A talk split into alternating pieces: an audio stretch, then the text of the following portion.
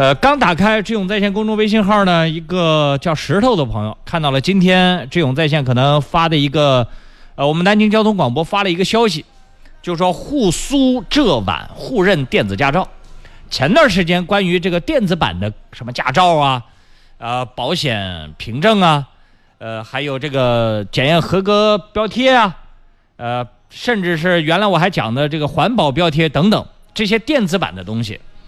究竟全国能不能通用？关于这件事儿呢，我们节目里面这个有不少的车友曾经在外地被做做出过处处罚啊。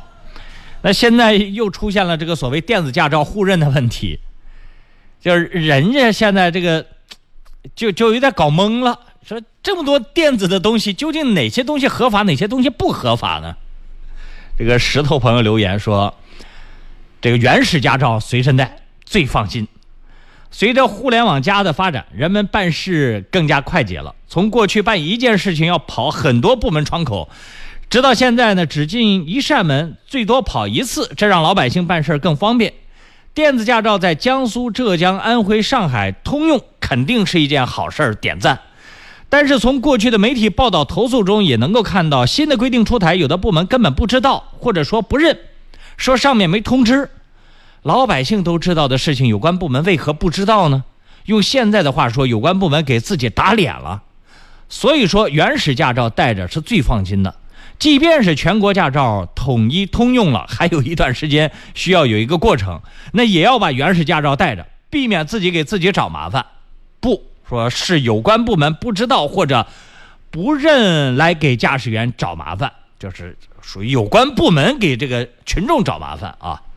驾照不是放在家里睡觉的，出门办事呢，你不带身份证那是相当麻烦的。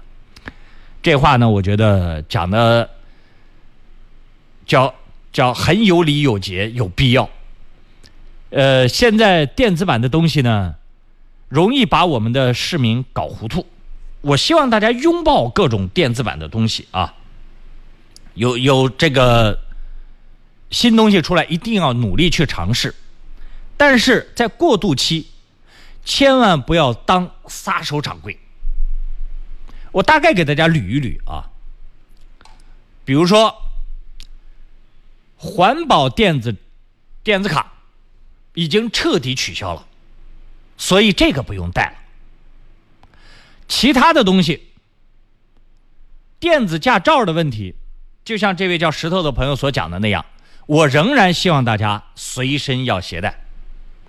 什么沪苏皖这个沪和沪苏浙皖互认电子驾照，再冒出来一个什么铁路公安、什么民航公安，我们没接到通知，你跟他去纠纠缠啊？有关部门的信息互打是一个很头疼的事儿，他们所牵扯的就是一一个行政管辖区的问题。你比如说。前段时间那个，呃，有有人反映南建南站有一个卫生间很臭很脏的那个事儿，一查，上海铁路局的，那个地方属上海铁路局辖区，由上海铁路局南京站南京南站，由他们上海铁路方面来负责这个卫生间的打扫。那个卫生间因为小，使用频率高。他们按照统一的所有的这个频次来打扫这个卫生间，那肯定是不够的，因为那人使用频率过高嘛，是在站内一出站上的卫生间，就导致这个上海铁路方面管辖的这个卫生间没有办法跟南京的整体形象来来相比。但这个事儿，你你要说让雨花台去管，让江宁区管。这这不归人家管，你去打扫，人家也不让你，也不让你打扫啊！你看这上海铁路方面的事情，所以这个一一牵扯很讨厌。还有一个关于呃检验合格标贴的问题，电子化的问题。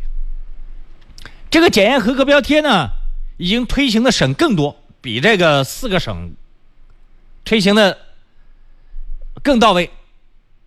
在今年六月份。就已经推行过全国大概几十个省了，但这也不行啊！就大家也也要就你去打官司能打赢，就是说你在外地因为这个用电子的这个检验合格标贴，他如果要处罚你，OK，我们可以这个因为这个民警处罚错了，可以给他搬回来，这这耽误事儿啊！你说耽误事儿吧？所以那个检验合格标贴还得贴车上。等有朝一日说彻底已经执行了一两年以后了，啊，那个时候你再不贴。还有这个保险的这个标贴也一样，你为了省事儿，现在反正都是那个静电膜嘛，你还是要贴上去，省得到时候这些人再去给你找啰嗦。彻底推行，让你去记哪个省认这个电子版，哪个省不认电子版，你能记得住啊？那在这种前提之下，就像这位朋友所说的，还是按照。老规矩，先来，然后等这个国家的相关部门把它推行了一两年，各省各市，包括各什么乡村，当地的执法部门的工作人员都已经彻底落实了这些通知精神了，就跟这个现在的环保电子卡一样，人人都尽知了。哎，那个时候你再放心的出门，别把自己的腰包腰包里的钱寄希望于这些人及时的掌握信息，然后寄希望于好他做错了是吧？那行，投诉到智勇在线节目，我们肯定能给他搬回来，搬是能搬得回来的。就像前两天这个遇到投诉的那些车友，我说检验合格标贴这个问题，要搬是肯定能够搬得回来了，但是你要耽误时间，他自己也很 也很头疼。为了五十块钱积一分，我我去跑到外省再去跟他重新投诉一下，呃。